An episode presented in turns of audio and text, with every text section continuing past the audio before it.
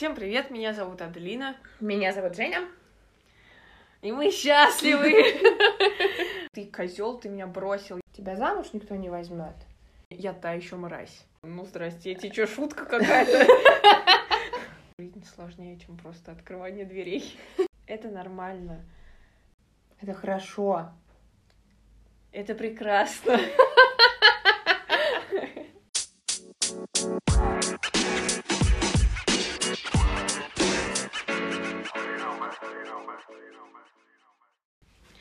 Всем привет, меня зовут Аделина. Меня зовут Женя.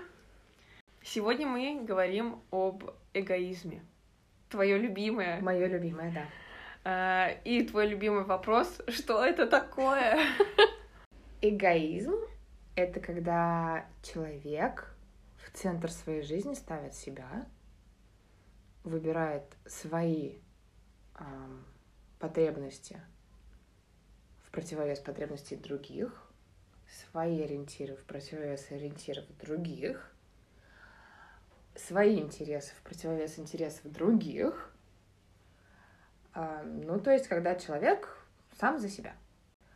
А, Такое порицающее «фу, ты эгоистка», как правило, значит, что человек выбрал себя, а никого другого. Но при этом, когда говорят «ты эгоистка», подразумевает это не то самое классное, когда ты выбираешь себя. Эта фраза окрашена не благоприятным, типа «вау, здорово, ты выбираешь себя», а это э, окрашено негативом, типа «фу, эгоистка». Часто, на самом деле, путается эгоизм с эгоцентризмом. Он не то, что путается, а скорее люди не, не задумываются о том, что есть эгоизм, почему это хорошо или плохо, и что есть эгоцентризм, почему это хорошо или плохо. А эгоизм подразумевает то, что я сначала выбираю себя, а, потом, уже остальных. других. А эгоцентризм — это когда я выбираю только себя. Всегда только себя, и на остальных мне, ну, мне вообще все равно там, вокруг чего вращается планета, как устроена жизнь на Земле. Есть я, я и только я. А, но я думаю, что вот это вот фу, эгоистка, и плохо такое быть, или не будь эгоисткой, как нам говорили в детстве, это история про то, что а как тобой управлять? Опять. А, ну, мало кому понравится, да, что человек вместо того, чтобы сделать что-то для него, делает что-то для себя. Да. Это вызывает негодование, особенно если этот человек в каких-то с тобой отношениях. Ну, то есть, если ребенок вместо того, чтобы послушать то, что говорит ему мама, говорит, а я хочу вот так, Все ма- равно, что ты там хочешь. Да, то мама говорит, ты эгоистка, не будь такой, тебя замуж никто не возьмет. Или тебя Снова вот друзей это никогда не Тебя будет. замуж никто не возьмет. Слушай, ну если на упрощенном примере, то про эгоизм и эгоцентризм. Эгоизм это, наверное, допустим, если я хочу что-то тебе сказать, и я думаю, как бы тебя не обидеть, то есть я все-таки говорю, но смягчаю углы, чтобы тебя ранить. Ой, не ранить. А эгоцентризм это получается мне вообще насрать на твои чувства, то, как ты это воспримешь и так далее. Я бы вообще не экстраполировала понятие эгоизм на взаимоотношения с другими людьми. Короче, это не связано с твоей манерой общения, а с тем, в каком контакте ты с собой и как ты удовлетворяешь собственные потребности. Ну, то есть, какой можно пример привести, чтобы было понятно вот разница, э, ситуативная разница между, между эгоизмом и эгоцентризмом? Ну, это вот элементарно. а, кислородная маска. Сначала на себя, потом на ребенка. Мгм. Если ты эгоцентрист, ты такой, я надел, а ты как Ты хочешь. сдохнешь, да. Да, да, примерно так. И на самом деле кислородная маска — это тот пример, который мне очень нравится, потому что так совсем. Вот с воспитанием, ам, манерами, вежливостью, интеллектом, все так же. Сначала. Сначала с собой, Мгм. и потом уже на ребенка. Так почему тогда все-таки это порицается, если получается, если я сначала накормлю там себя условно или надену на себя маску, то мне будет хорошо, и я смогу сделать хорошо другим. Почему тогда это плохо? Почему общество это порицает? Почему ты вообще о своих потребностях думаешь, когда у тебя есть общество? Я должна в первую очередь думать, как бы угодить и как бы сделать классно все другим. Конечно. Но это э, очень хорошее продолжение нашего выпуска про перфекционизм, потому что мы как раз там говорили о том, что, ну, типа, в смысле ты болеешь, если проект не закрыт? Если дедлайны горят, какое право ты имеешь взять час обеда? Это на самом деле, вот у меня э, я не особо любительница праздновать свой день рождения, но я очень классно отметила 20-й. Но это было сквозь там скрежет зуб, потому что я э, собирала народ, и я думала о том, чтобы было весело им, чтобы было комфортно им, чтобы они были сыты, там им было что выпить, чтобы у них был выбор, короче, чтобы им все нравилось. Хотя, по сути, это же мой день рождения, и я там должна, ну, как бы себя порадовать. А я была как-то модой, ходила и такая, так, все нормально, покушать тут, так, вы о чем болтаете, так, ты тут не скучай, иди сюда, я тебя развлеку. А, и вот такая тема. И на самом деле это настолько глубоко в нас, а, что можно быть сколько угодно там осознанным и понимать свои границы и чувствовать свои чувства, а, но все равно идти по, по этому пути, потому что я также отказалась от большой свадьбы, от свадьбы с друзьями, потому что я понимала, что все равно это будет меня беспокоить. Сколько бы я ни говорила, что, ребят, ваш комфорт — это ваша ответственность, вы сами можете организоваться, вы сами можете себе налить, а, я понимала, что я все равно буду об этом думать. Я все равно буду думать о том, а всем ли нравится, а не напрягает ли их там длинный тост родителей. А никто или не скучает, да? Да, да, да. Все ли довольны алкоголем? Это очень, очень глубоко в нас, то, что мы как будто должны думать за других. И это, кстати, даже в мелочах ведь прослеживается, когда в случае, когда ты делаешь что-то приятно человеку, не, не от того, что ты хочешь, а потому что ты ждешь чего-то. Например, ты заботишься о своих друзьях в надежде, что когда тебе будет нужна эта забота, они тебе ее дадут. Да. И это получается эгоистично уже по сравнению по отношению к ним. Потому что ты э, как будто навесил на них это на ожидание. Самом деле, да, мы, мы про это поговорим позднее. Э, а, про то, что эгоизм а, в общественном понимании ничто по сравнению с тем эгоизмом, который рождает себе вот это вот, вот я для вас все, а что вы для меня. Угу. Но сначала давай обсудим то, почему все-таки это классно, почему выбирать себя в первую очередь это здорово. А вы становитесь эмоционально независимым человеком. Потому что мы живем вообще по, по, по большей части по принципу ты мне, я тебе. Да, да. И вся вот эта вот забота о других, ну как часто ты слышала разговоры из разряда вот мы расстались, а я для него столько, а я для него вот то, а я вот, а я вот работу бросила, чтобы ему Лучшие супы годы варить, жизни лучшие потратила. годы жизни потратила на него, да, а он ничего, он вот меня бросил, он сейчас ушел раз история про то, что э, я же это делала для того, чтобы ты мне это вернул.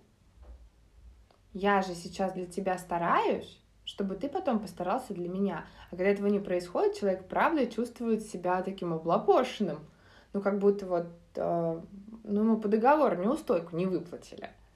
Но на самом деле это же не так.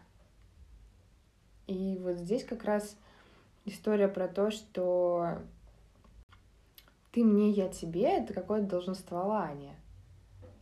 Я кормлю семью, потому что должен. Очень часто история как раз-таки с родителями и детьми такое. Да, да, я должен быть хорошим отцом, я дол- должна быть хорошей матерью. Я сейчас начала смотреть «Бумажный дом», и там вот в третьем сезоне, как раз когда у них второе ограбление, uh-huh. там чувак один, который появился только вот в этом третьем сезоне, богата. Гей который? А, нет. Богата? Богата. А, да, сварщик. классный, да, да, да, да, да. И он говорит а, Денверу о том, что я помню, да. а, ты не должен а, уступать, ты не должен менять свою жизнь, ты не должен отказываться от того, что ты любишь, просто потому что ты стал отцом, потому что потом ты начнешь ненавидеть да. своего ребенка за то, что он отобрал, отцом. да, за то, что он отобрал у тебя твою жизнь. И вот это совсем работает так когда я делаю что-то, потому что я должна, я начинаю ненавидеть. Бессознательно даже смерти желать, да? Потому что э, я думаю, что очень многие сталкивались с такой историей про то, что типа я должна помогать родителям, я должна быть хорошей дочерью, я должна там привозить продукты, я должна ухаживать, слушать, отвечать, рассказывать. А в какой-то момент это начинает напрягать, потому что это проникновение просто в личную жизнь. И появляется мысль то, что ну когда-то все изменится. Когда-то я от этого освобожусь. И вот в этот самый момент мы бессознательно начинаем желать смерти близким людям. Чтобы закончить это. Да. Uh, у нас как-то был спор э, с моим знакомым, бывший коллега. Uh, мы на самом деле обсуждали политику. Uh, и я возмущалась тому, что сейчас продлили срок выхода на пенсию. И он сказал, я вообще за то, чтобы пенсии не было. Я такая, ну как тогда должны выживать? Он такой, это должны делать дети и внуки. Я говорю, ну у тебя же твоя жизнь, ты должен заботиться о себе. Он такой, нет, это должна быть моя ответственность. То есть я должен зарабатывать э, так много денег, чтобы обеспечить там своих родителей, своих бабушек, дедушек или там пра-пра и так далее, сколько возможно. И на самом деле ведь эм, с точки зрения общества это действительно порицается, если я вдруг заявлю, что я, ну, не готова и не хочу заботиться о своей престарелой матери, я хочу поместить ее в дом престарелых. Дом престарелых, где они специалисты позаботятся. И на самом-то деле я делаю ведь на благо, во-первых, себе, во-вторых, ну как бы ей будет лучше там, потому что там да. квалифицированные специалисты, которые будут этим заниматься, которые за зарплату это делают, а не потому что надо и так далее. Но с общественной точки зрения я та еще мразь. А, тут важно ремарочку ставить, то, что э, относительно России, именно российских реалий, речь идет о частных домах престарелых, потому что, ну, условия созданы только там. Но это интересная история, опять-таки, давайте посмотрим на первопричины. Почему э, в обществе действительно так страшно оставить своих стариков? Почему? Ну, потому что давай представим, что наши пенсионеры живут только на пенсию, которую им платит государство. Они не выживают. И это стоит очень острый вопрос, то есть смертность увеличивается, и стоит очень острый вопрос про поднятие пенсий, серьезное, существенное поднятие пенсий. Но если а, у этих пенсионеров есть дети, которые, давайте так, у большинства пенсионеров есть дети, которые им помогают, то этот вопрос можно откладывать в долгий ящик очень долго. Но получается, что э, в большинстве случаев на самом-то деле э, это желание, инициатива была не от чистого сердца детей, а вынужденная мера. А, я думаю, что одно другое тянет, то есть это какой-то такой а, замкнутый круг. Потому что дети тоже, смотри, будем честны, почему дети считают, что помочь родителям — это их обязанность? Вернуть жизнь, которую им подарили? А, и подстраховать себя. Ну, потому что когда-то мы тоже будем старые это как раз-таки товарно-рыночные отношения. Да. Когда-то мы тоже будем старые, и нам же хочется сказать своим детям, ты должен. Потому ты что я помочь, отдавал, что а я... ты должен да, отдавать мне. Да, да, да, все так. Если представить идеальный мир, где никто никому ничего не должен, тогда что? Если разделять все снова на черное и белое, что никто никому ничего не должен, и все думают только о себе, забывая о бедных стариках с этими 8 тысяч рублей пенсии. Да про эгоцентризм уже немножко. Ну, вот. то есть, вот ты говоришь черные и белые, и ты скатываешься в момент, что, типа, если я никому ничего не должен, то я никому ничего и не делаю. А разница в том, что, а если я хочу? Вот. И вот это вот как раз про такую очень правильную мотивацию, потому что если я действую из долженствования, ну, а, мы говорили уже об этом, да, я кормлю семью, потому что должен, я обеспечиваю детей, да, их пенсии, потому что должен. Масса, масса примеров может быть.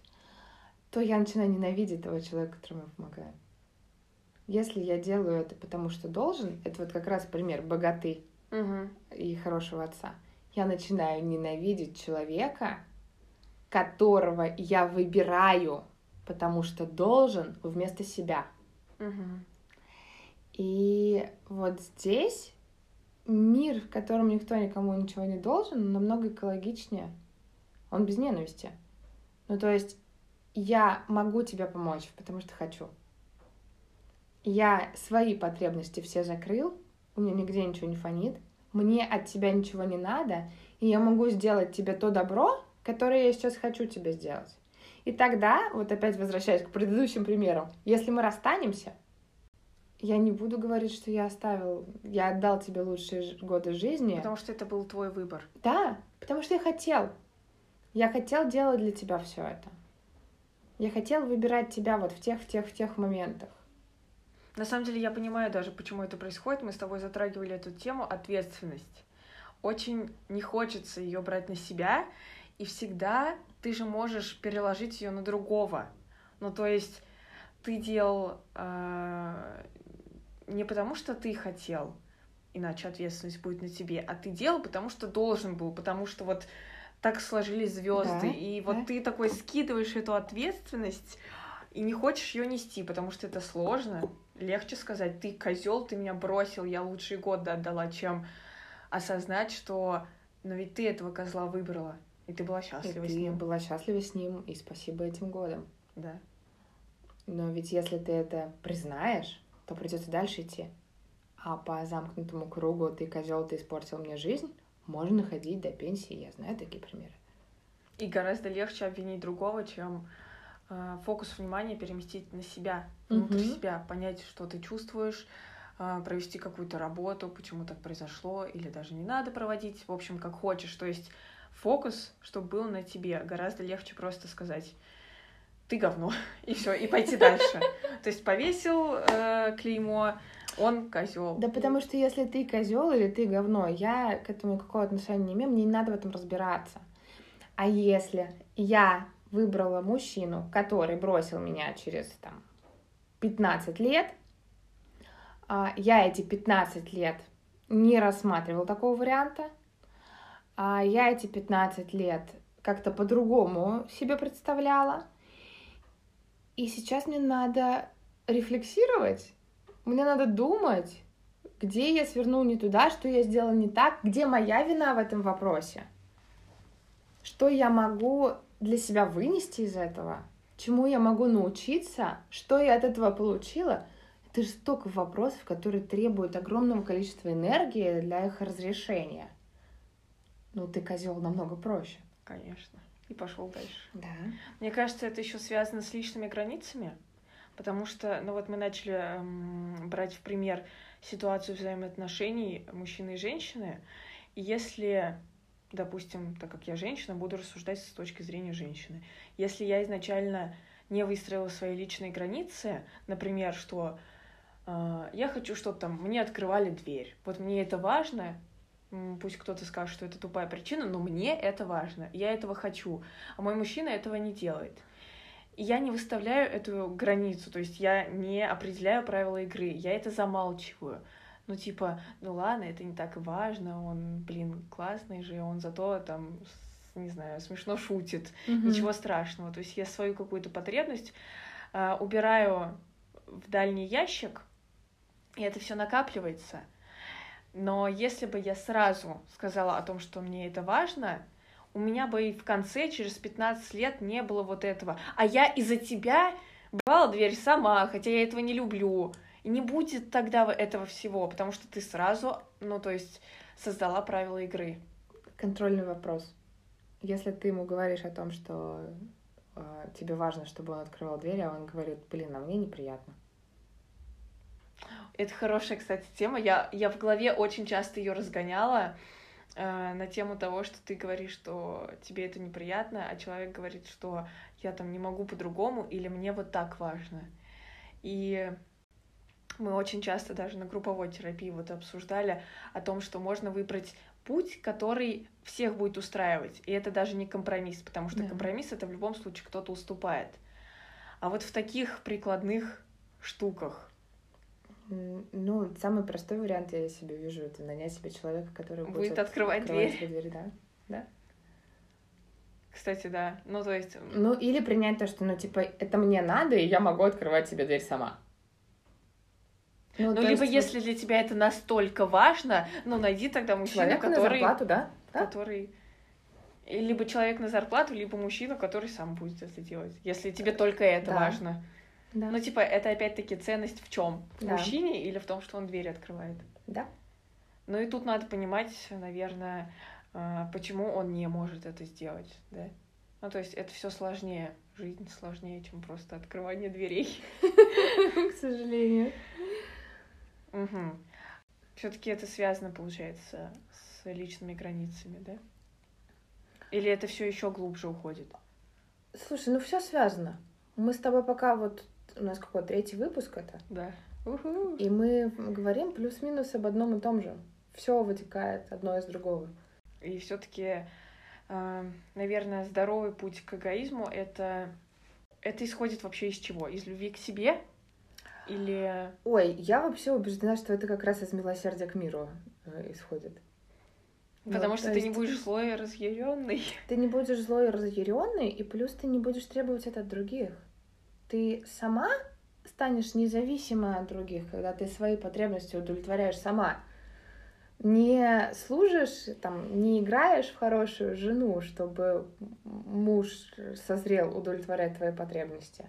Не делаешь, вот я тебе сейчас хорошо сделаю, а ты потом мне. И не, не прицепляешься так к людям. То есть ты становишься самодостаточной персоной, которая способна позаботиться о своих интересах, защитить свои границы, удовлетворить свои потребности. И в этом месте ты освобождаешь всех остальных. Потому что если я могу заработать деньги, мне уже не нужно, чтобы меня кто-то кормил. Если я могу организовать себе отдых, мне не нужен какой-то человек, на которого я это повешу из разряда. «М, А что мы будем делать? А ты решил? А ты реши? А я вот не знаю, да? А если я сама могу себя развлечь, то мне вот эта вот обязательная программа из трех свиданий, одно из которых в кинотеатре, тоже не нужна. Я могу видеть в человеке человека, а не удовлетворение потребностей. И другой человек тоже будет это чувствовать. Мне в голову сейчас пришел пример а, про, допустим, вы с парнем гуляете, дикий холод, и он как джентльмен должен в кавычках отдать тебе Пиджак. курточку, пиджачок. А, а если он это не сделает, Он ужасный. сволочь. Он ужасный, он сволочь, да? Да? Так это и работает. но Ну, теперь представь, вот, о, окей, если мы смотрим на долгосрочную перспективу, вот, вот просто, да, если докрутить фантазийно эту историю до какого-то ам, гротеска. мгм. М, Ну, то есть э, я бракую этого парня, если он а, не снимет пиджак и не наденет его на меня. Потому что это недостойный партнер. Достойный партнер должен пренебречь собственным теплом, здоровьем а, ради того, чтобы согреть меня. Не кажется ли это странным выбирать человека, который настолько далек от заботы о себе? Ну, то есть вот выйду я за него замуж, будет он так обо мне заботиться, а в какой-то момент умрет от двухстороннего воспаления легких. потому что каждый раз Потому что отдавал каждый раз куртки давал тебе. свои куртки мне, да. Или это выйдет в то, что а, он решит позаботиться о какой-то коллеге, у которой там какая-то сложная ситуация в семье, и отдаст ей свою зарплату. Ну, типа, это странно. Выбирать другого человека вместо себя. И совсем другое дело, когда на мне уже кислородная маска, и я могу эти кислородные маски дальше раздавать сколько угодно. Тут, наверное, у этой истории э, рациональный и здравый выход это если ему действительно тепло, и ему от этой куртки как бы хуже не станет, и он... Мгм. То есть, когда ты наполнен сам, ты правда можешь отдавать, не ожидая ничего взамен. И я помню, ты приводила мне классный пример с колодцем о том, что ну как ты можешь э, вообще отдавать, если твой колодец пуст, Да. если там ничего нету.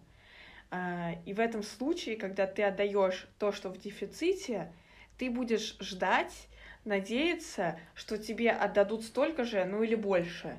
И ты будешь злиться, когда этого не последует. Плюс это всегда, ну, когда ты ждешь чего-то, это всегда чувствуется. На каком-то невербальном уровне это всегда чувствуется. То есть человек, который после того, что ты отдала, становится тебе должен, будет чувствовать это, а долги никому не нравятся, зависимость никому не нравится. И если у него получится сбежать, он сбежит. Не будет сам трястись от того, что отдал тебе ее, тогда он отдаст. Либо же ты говоришь, мне холодно, и там, типа, пойдем в заведение или давай расход тогда, потому что холодно. Да, вот я только хотела сказать, что рациональный, самый рациональный, на мой взгляд, выход это не гулять, когда холодно. Ну или одеваться теплее. Да. И поэтому э, это история про всеобщее освобождение. Потому что если я делаю что-то для кого-то, но при этом не хочу этого, я начинаю этого кого-то ненавидеть. Я недавно наткнулась на видос э, в ТикТоке, где там э, молодой человек ходил и раздавал сладости, и, значит, какой-то человек у него принял, и, ну, типа, принял, и все. И все в комментариях такие, пиздец, он невоспитанное мудачье, даже спасибо не сказал, и все такое. Это, наверное, вот так, опять-таки история про то, что э, из чего ты делаешь, какая мотивация в твоих действиях. Дать, потому что у тебя этого много, или дать, ожидая благодарности и там... Записать Расшаркиваний. в ТикТок. Да. Да. То есть, когда у тебя много любви, ты даришь любовь и не ждешь ее взамен. Когда ты сам заботишься о себе, после этого только ты можешь позаботиться о другом и не ждать, что тебе должны вернуть, потому что ты сам о себе позаботился уже. Да. Все так. Получается, ты такой здоровый, э, здо- здоровый э, путь К независимости. к независимости, к полноте ресурсов. Меня чаще всего спрашивают, когда я начинаю эту историю э, задвигать, меня постоянно спрашивают, а зачем мне тогда другие люди? Но э, чаще всего это вопрос, типа, зачем мне мужик, Мгм. если я могу защитить себя сама, позаботиться о себе сама, обеспечить себя сама. Нахрена мне тогда кто-то? И, кстати, я сама такую фразу сказала однажды, когда я занималась строительством дома, и я сказала тогда, что если я построю этот дом сама, дострою, то мне нахрен не нужен никакой муж и В это время такой Антон, ну здрасте, эти что, шутка какая-то? Но понимаете, э, мужчина или женщина, я не знаю, но то же самое, типа, нахрена мне тогда женщина, если я подрочить могу, да? Мы же не функция. Мы не аппарат для удовлетворения какой-либо потребности. Мужчина э, нужен мне не для того, чтобы он обо мне заботился, а, обеспечивал меня, защищал, а, исполнял мои желания. Это здорово, что он все это делает, но цель-то не в этом. Цель в радости, взаимодействии с другим человеком, в близости, в контакте. В, то, что, в том, что я вижу тебя. Я вижу тебя всего. Я вижу тебя всего, я вижу, что ты не идеален, я вижу, что ты помимо того, что ты удовлетворяешь мои потребности там и так далее и тому подобное, и можешь меня защитить, можешь обо мне позаботиться, можешь меня обеспечить, помимо этого у тебя есть недостатки, слабые стороны. Я вижу, что в тебе есть больные места. Но несмотря на все это, я выбираю тебя целиком. Сколько бы мне не, не нравилось, что ты постоянно бьешь посуду, мою любимую, когда моешь ее, я все равно выбираю тебя. И также с женщинами. При этом опять, как я говорила в перфекционизме, что я понимаю людей, которые сидят на одном месте, не двигаются с места. Да. Не одобряю, но пони- понимаю, тут то же самое. Я понимаю людей, которые выбирают вот этот вид отношений «ты мне, я тебе», потому что это проще. В этом нет уязвимости. Мне нужно выполнять одно конкретное обязательство, И тогда все будет и хорошо. тогда все будет хорошо. Мне не нужно открывать перед кем-то свои чувства. Мне не нужно быть уязвимой.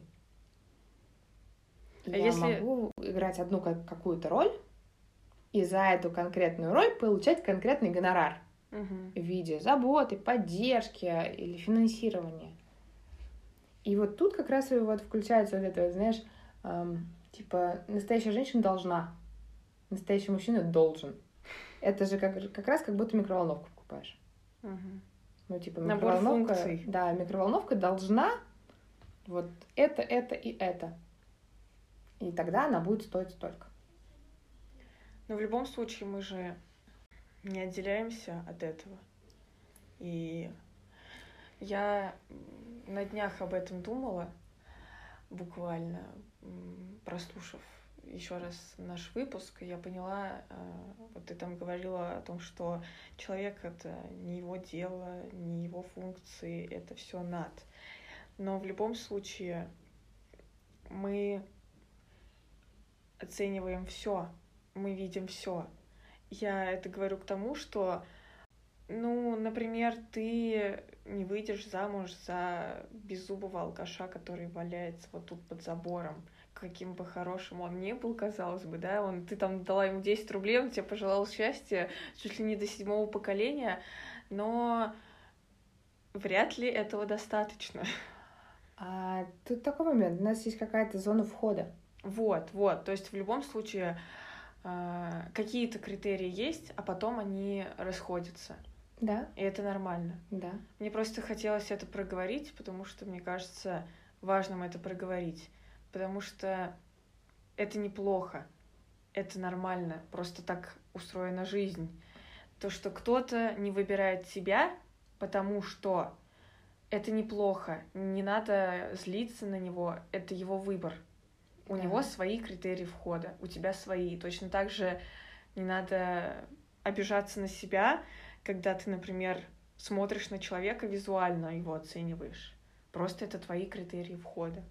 Про ответственность, опять моментик, о том, что все-таки в нас есть ребенок, и мы иногда хотим свою ответственность разделить с кем-то, и иногда, правда, нужно э, иметь рядом человека, который поддержит, позаботится, потому что сам ты не вывозишь.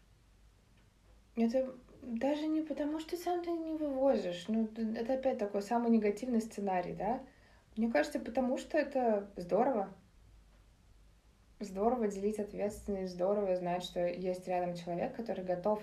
Ну, как помнишь, этот э, клятвы в американских фильмах? И в богатстве, и в бедности, и в болезни, и в здравии, пока смерть не разлучит нас. Ну, это, это здорово. Иметь так же, как, знаешь, у тебя есть возможность сравнить путешествие в одиночестве и путешествие с кем-то? Когда ты путешествуешь один, ты иногда ловишь себя на, на мысли, типа, блин, как было бы классно это кому-то показать, чтобы сейчас кто-то увидел то, что я вижу сейчас своими глазами. Ам, господи, у Трофима песня была. Опять Трофима говорит. Создается впечатление, что я слушаю только Трофима. Но у него была песня, где были строчки, что счастье, оно как торт на блюде, одному не справиться с ним. Нам... Мы социальные приматы. Нам нужно делиться. Это Разделить приятно. ответственность, это иногда хочется. И это приятно. Главное, чтобы человек сам тоже хотел с тобой разделить эту ответственность. Чтобы он это выбирал не потому, что он должен. Ну, как настоящий мужик должен решать все проблемы своей... Хотела сказать слово бабы, у меня не получилось. Своей женщины. А, а если он действительно хочет, он хочет, чтобы тебе стало полегче. И ты хочешь, чтобы тебе стало полегче. И потом, когда у него будет какая-то трудность, тебе точно так же захочется, чтобы ему было полегче. Не потому что ты, должна. как верная жена, должна быть тылом и опорой, а потому что ты хочешь, чтобы другому человеку, которого ты любишь, который тебе дорог, было полегче. Ты можешь хотеть делить свою ответственность, если человек хочет разделить ее с тобой. И наоборот, это все меняемо и ситуативно. Мы не живем в каком-то э, Черно-белый. клишированном мире, роботизированном, где каждый сам за себя. Я правда могу, правда могу пожертвовать свою куртку кому-то, потому что я этого хочу. Да? Это классно. Классно выбирать. Классно выбирать и иметь возможность это делать. И классно быть окруженным людьми, которые разделяют твои взгляды, считают так же, которые делают, потому что хотят, а не накидывают на тебя долги и не скатываются в грани. Это тоже может быть порогом входа. Может быть. В общем, выбирайте себя и будьте добры к окружающим. Да. Это прекрасно заботиться, проявлять э, все возможные эмоции, чувства к человеку. И прекрасно делать это, когда вы сами внутри наполнены. Тогда вы будете это делать по истинному желанию. Мотивация будет не в том, чтобы потом забрать или чтобы это было как-то манипуляция какая-то или обмен и все вот это плохое. Товарно-денежные Да. отношения. Хотя это имеет место быть. Ну, правда. Имеет место быть. Каждый выбирает Да. по себе. А, Но очень здорово иметь возможность раздавать, когда этого у тебя много. Поэтому, если у вас этого нету, сначала дайте себе.